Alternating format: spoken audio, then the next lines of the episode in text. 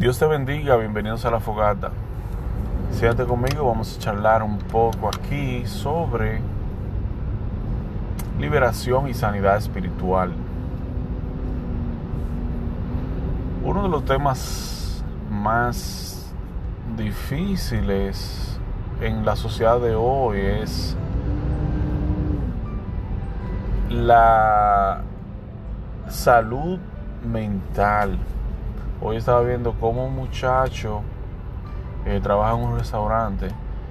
Alguien, un, un cliente del hotel lo está grabando. Parece que ellos tuvieron un problema y el cliente entonces decidió grabarlo, empezar a grabarlo y subió eso al internet y se hizo viral. Y todo el mundo se estaba riendo del, del, del, muchacho, no sé cómo sería, cómo se le dice, el concierge. El que, de esa persona que están, cuando tú entras a registrarte en el hotel, no sé el nombre exacto.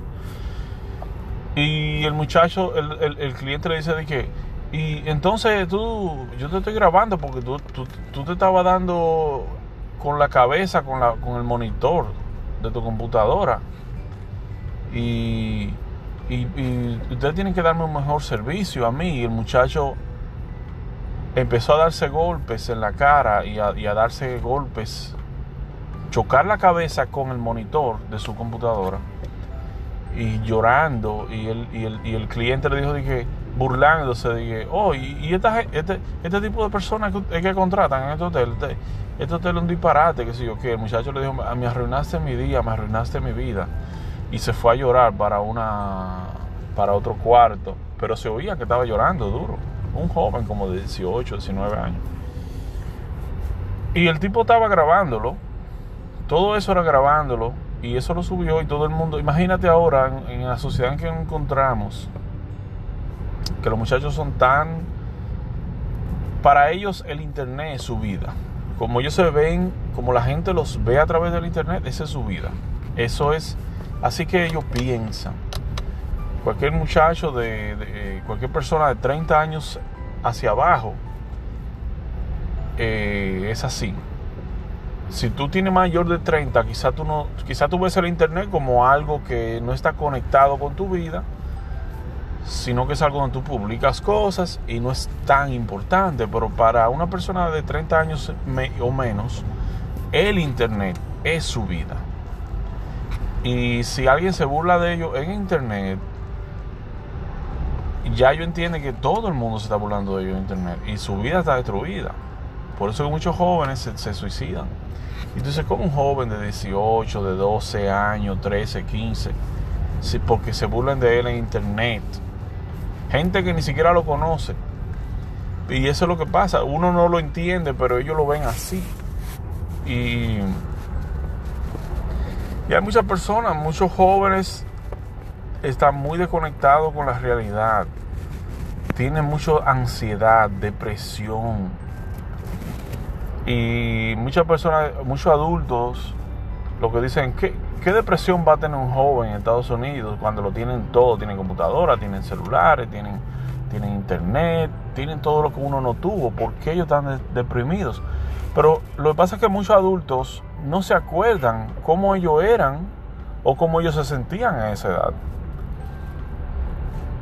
La adolescencia es una etapa complicada tú estás pasando de niño a adulto y tú no sabes quién tú eres. Incluso muchos adultos no saben quiénes son, no, tienen personalidad. La mayoría de adultos no tienen una personalidad definida. Simplemente hacen lo que todo el mundo hace. Pero cuando están solos, o están en, en donde cuando nadie los ve, ahí tú ves quién tú eres. Y muchas personas se ponen a beber, se ponen tristes, se toman antidepresivos, se toman pastillas de ansiedad para poder llegar al otro día. Entonces no solamente los jóvenes, sino también los adultos. Y eso es normal, eso está pasando tanto que es normal. Más del 60% de las personas en Estados Unidos toman antidepresivos, alguna pastilla para dormir o, o algo, o, beben para poder simplemente funcionar en la sociedad. Y cualquiera diría, bueno, si tanta gente lo, si tanta gente está en esa situación, entonces es normal, no es normal. Eso, eso, es, eso no es normal que tú necesites algo exterior para tú mantenerte de una para tú mantenerte normal. No es normal. Lo normal es que tú estés bien. Eso es lo correcto. Tú, ¿Cómo tú debes estar? Tú debes estar bien sin ningún, sin ningún, sin, sin nada que tú tengas que consumir. Tú debes dormir bien, irte a la cama a dormir sin necesidad de ninguna droga. Entonces tenemos unas, eso no, y eso no tiene que ver con el COVID. Claro, con el COVID las cosas se eh, dispararon, se incrementaron, pero aún hace años antes. La, salud mental en Estados Unidos ha estado en decadencia por mucho tiempo. ¿Y cómo la iglesia responde a eso? ¿Cómo, cómo como creyentes respondemos a problemas mentales, problemas de ansiedad? El otro, hace, durante 2020 publiqué algo sobre eso en Facebook. Y una persona inmediatamente dijo, yo publiqué algo que decía, vamos a hablar sobre eh, problemas en la mente, depresión, ansiedad, cosas así.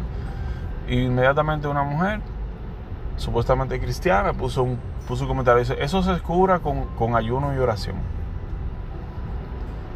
Con ayuno y oración eso se resuelve. Y ya y puso eso. Entonces como creyentes, muchos cristianos, muchas iglesias, muchos líderes y pastores entienden que todo se resuelve con ayuno y oración. Te sientes mal, te sientes triste, sientes que la vida no tiene sentido, ponte a orar. ponte a orar, que eso se te quita. Ponte a orar que Dios te va a sanar. Y ya. Y en, en, una es, en una forma es como, no hablemos de eso. No me menciones que tú estás en esa situación. Si tú estás así, es porque tú no, estás, no estás orando ni estás leyendo la Biblia. Como que la ansiedad y todas esas cosas son eh, falta de una conexión con Dios. Como tú estás mal con Dios, oh my God, hay un accidente ahí adelante. Por eso es que el tráfico está un desastre. Estoy en el tráfico ahora mismo y ahora, ya ahora vi por qué, hay, por qué está el tráfico, que hay un accidente. Y como siempre, la policía, si hay tres carriles, la policía cierra dos. La, policía cierra dos sin necesidad y se para todo el tráfico. Ok, ya el carro se movió, se lo llevó el, el, truck. Ok. Es decir, literalmente cuando yo llegué a donde estaba el accidente, ahí mismo se lo se estaban llevando el carro que se accidentó y se liberó el tráfico. Justo cuando yo llegué. Alante de mí iba el, el, policía y el, y el carro accidentado. Ok. Entonces, como iba diciendo, como iba diciendo,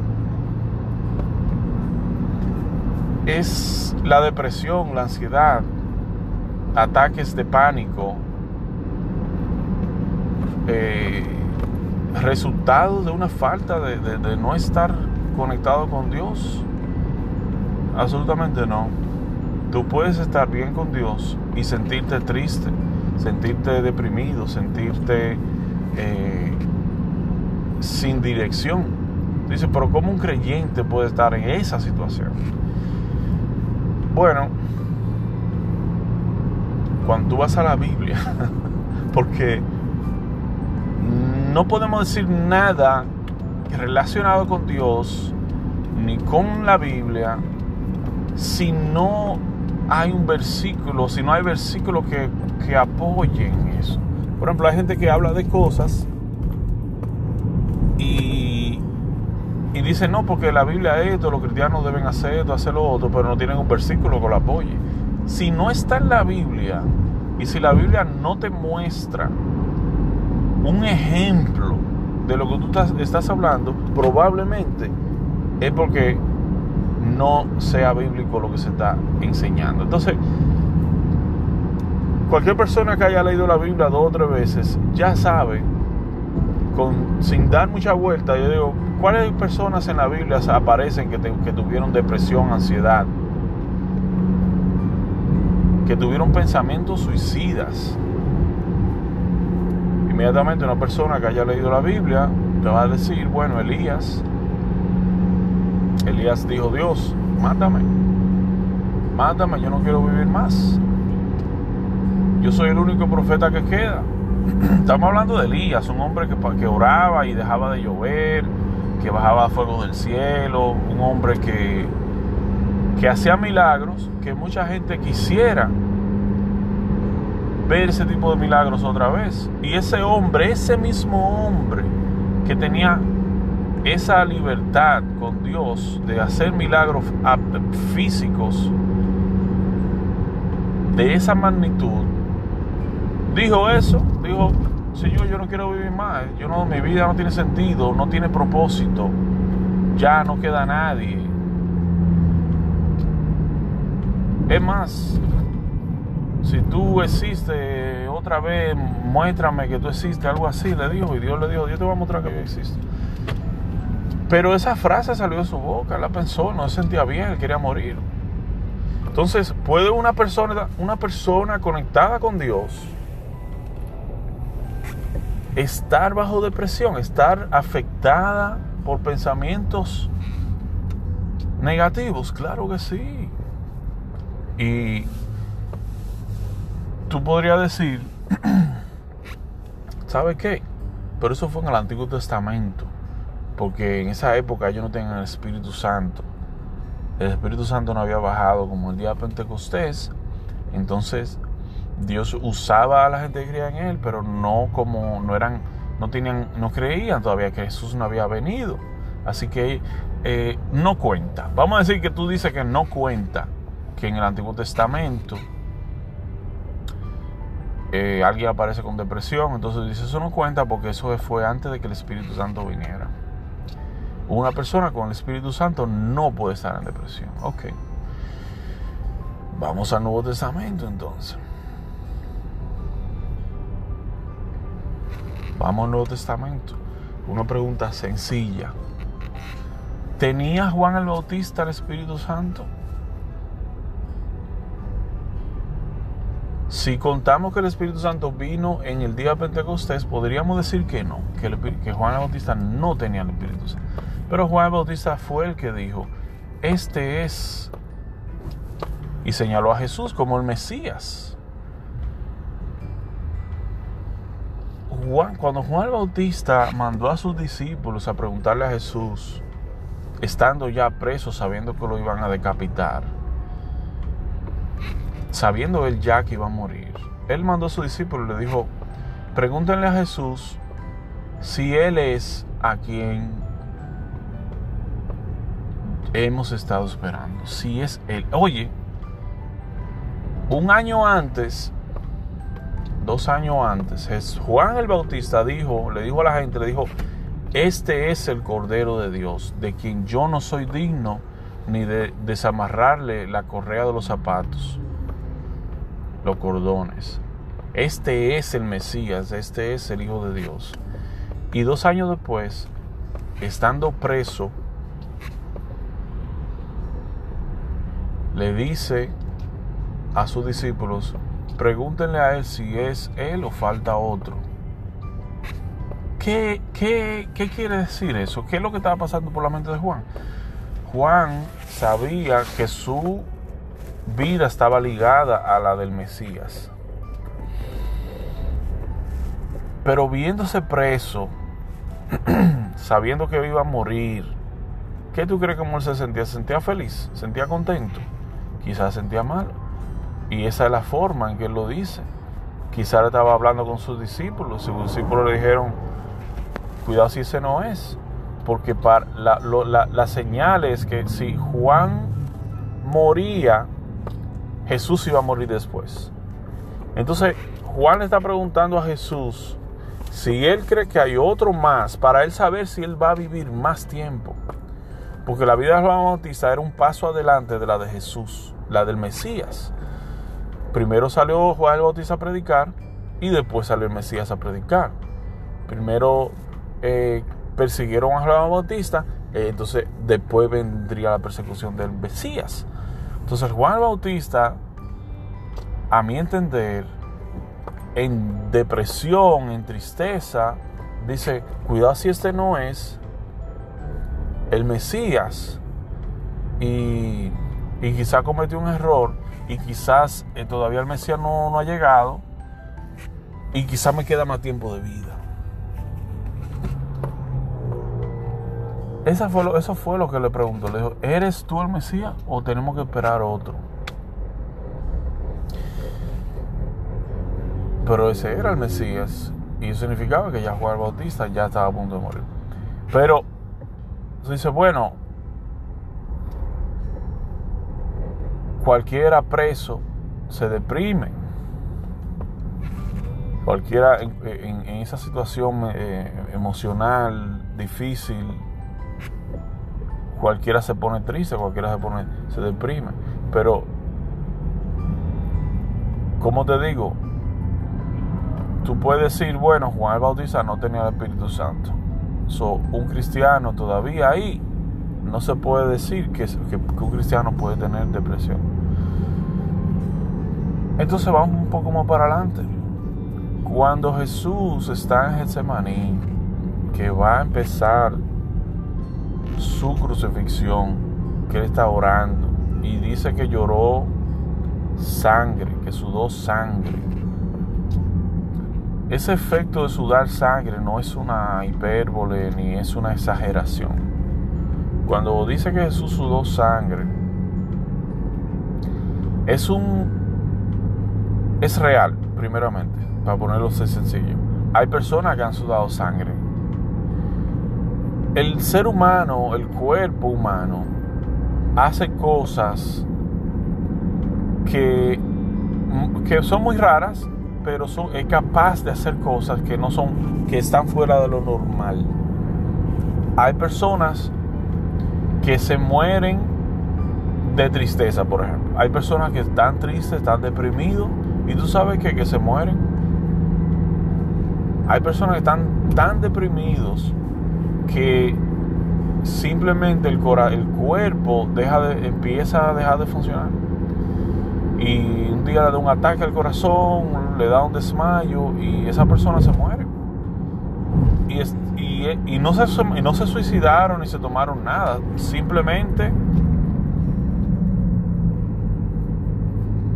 tienen tanto tiempo en depresión que su salud empieza a decaer. Y eso, no sé si ustedes lo sabían, pero eso es real. Eso es real. Entonces,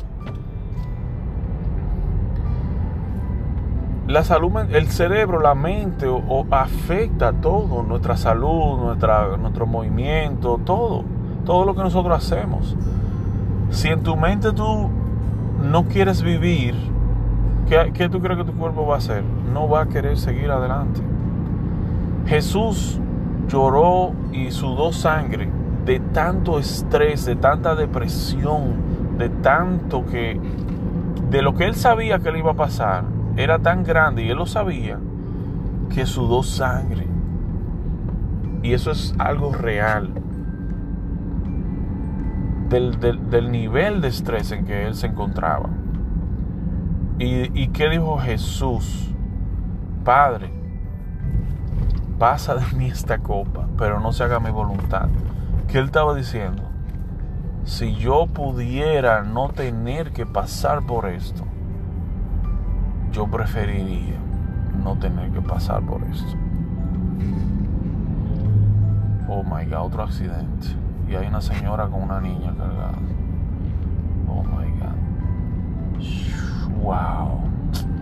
Qué pena, pero se ve, se, están bien La señora está cargando a la niña y se ven bien. Pero otra mujer parece que la chocó por detrás. Ahora mismo pasó eso. wow. Entonces, cuando Jesús dice, pasa de mí esta copa, pero no se haga tu voluntad, Él lo que está diciendo es eso. Es un nivel de estrés y dificultad sobrehumanas la que él, en la que él se encontraba en ese momento. Porque él podía haber evitado la tortura que él iba a recibir. Él podía haber evitado eso y no lo hizo. Saber que tú puedes evitar un problema y después, pero aún así dejar que pase, permitir que pase, no, eso no, no es fácil. No, no hay comparación, no es fácil de entender. Entonces, ¿estaba Jesús triste? Extremadamente triste. Podemos decir que Jesús estaba deprimido, estaba deprimido. En esa situación, en ese momento, Jesús, el Hijo de Dios, el Todopoderoso, como humano,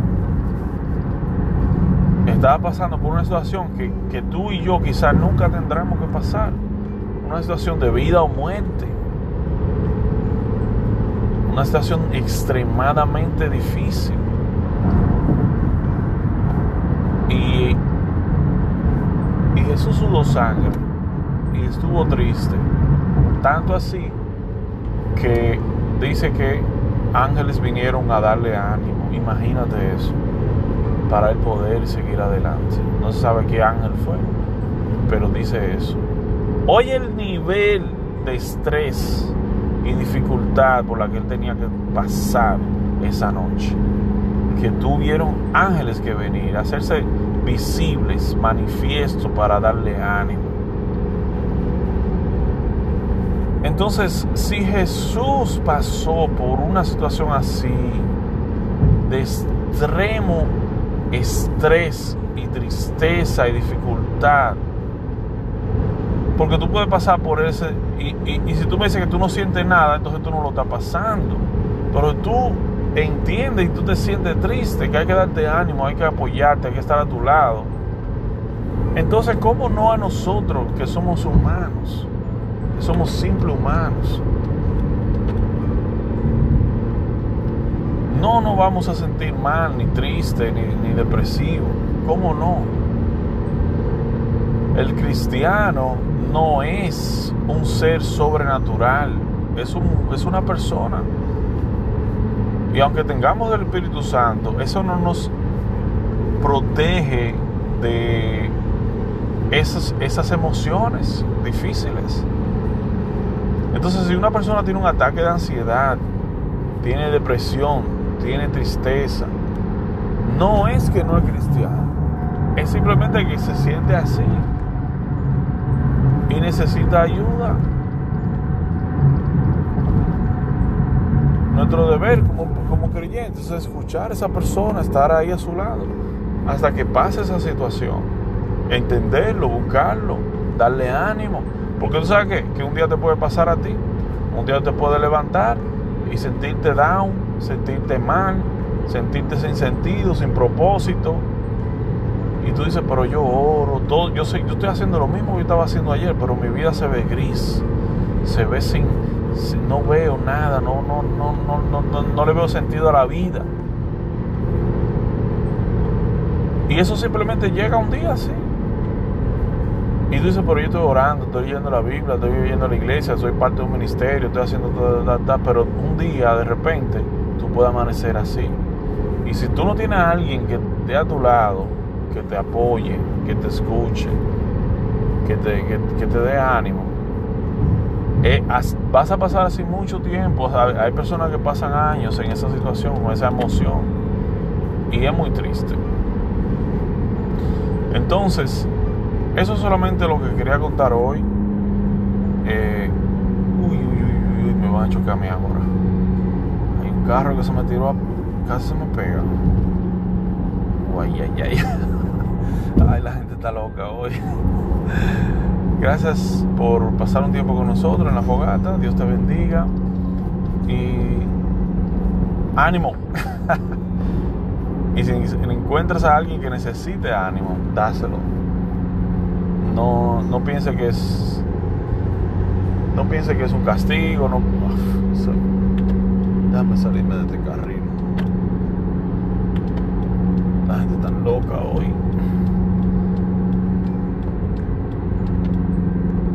Dios te bendiga. Adelante. Y no te rindas. Y darle ánimo a otros. Sé una bendición para otros. Sé luz para otros. Sé luz. Dios te bendiga. En el nombre de Jesús. Amén.